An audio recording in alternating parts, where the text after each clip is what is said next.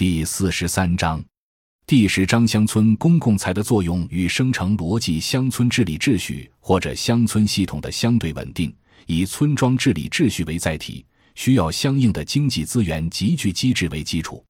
当现代市场社会的核心发展越来越取决于产业化利益的时候，以广大小农为对象的村庄治理，必然会与公共资本、公共财密切相关。那么，村庄要想达到善治状态，即通过治理以实现农村社区公共利益最大化的动态管理过程，这块公共财应该是多少？从何而来？用向何处？在缺乏公共财的传统农区村庄，是否有可能重新生成公共财？地方上有无这样的经验性探索？这正是此文需探讨的。一。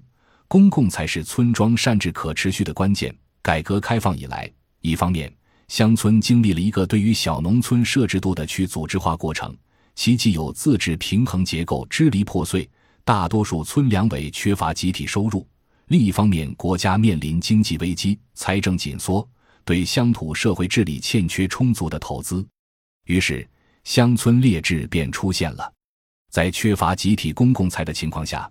以前是以三提五统的方式，通过向农民摊派治理成本来维持对乡土社会的治理。由于快速工业化、城市化所带来的县政乡派、县经乡派现象，来自于上面县乡层级的各种加在农民身上的税费负担越来越重，村干部被倒逼成利益经营者，成为盈利型经纪人，农民用脚投票。或者外出打工，或者成为干部群众隔膜对立的一方，于是所谓的乡村治理越来越演化为一种对立关系。乡村治理虽成为问题，自二零零五年起全面免去农业税之后，却又出现另一种形式的治理问题，即自上而下的给钱才能形成对上负责的乡村治理，由税费负担过重之上的干群关系紧张难以维持下去。导致政府放弃对农民征税，于是税费制度取消，变成了由上级政府，特别是中央、省两级承担对农村公共开支责任。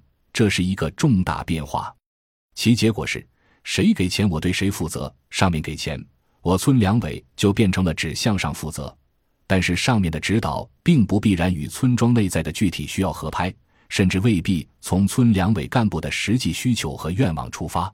发展下去，基层治理不但要以钱为手段，而且成本不断增加，也难以做到有效和实事求是。比如，你让我给你写党的组织建设报告，很好，我会按你的意图来写一份。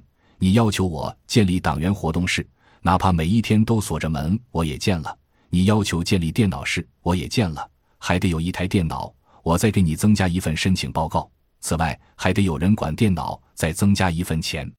按照现有的这套自上而下的体系，任何一项所谓的治理都必须拿钱。这个钱并不意味着增加成本，同时其功能也增加。这是今日乡村治理所出现的机制性问题。无论是农业税费时代的乡村治理问题，还是免去税费之后的新问题，其实质在于乡村治理需要公共财，在基层有财才有政。有私财则有私政，有公财则有公政，才会增强基层治理活力，形成相对持久的公共治理，强化以广大小农为基本立场的村庄善治。公共财政是公共空间存在的必要条件。我们曾经对村级收入与村级有效治理的相关性有个经验性判断。以浙江湖州为例，一些村两委由于土地出租金以及门面房等第三产业收入。使得村级收入能占到全村经济总收入的百分之五以上，这样的村庄能够维持良好的村级治理。无论村两委是谁当政，也无需考虑村干部的能耐水平如何，也不必看他有多少老党员、好干部，只要有充足的村级收入，便能形成有效的治理。因为就算从村民那儿拿不出多少钱，开办村里活动还有收入可以维持。完全空心。空壳的村庄，彻底将集体财产分干净，没有任何收益的村庄，在广大村民生老病死等各种杂事问题的处理上，谈不上构成起码的村级治理，不管上级是否给足了村两委启动资金，基层治理主体弱化的问题，本质上是基层公才缺失的问题。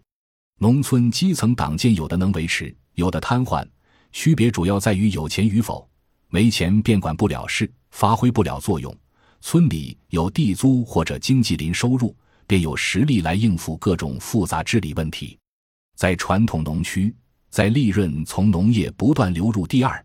第三产业的经济宏观大势下，如何形成基层公共财增量？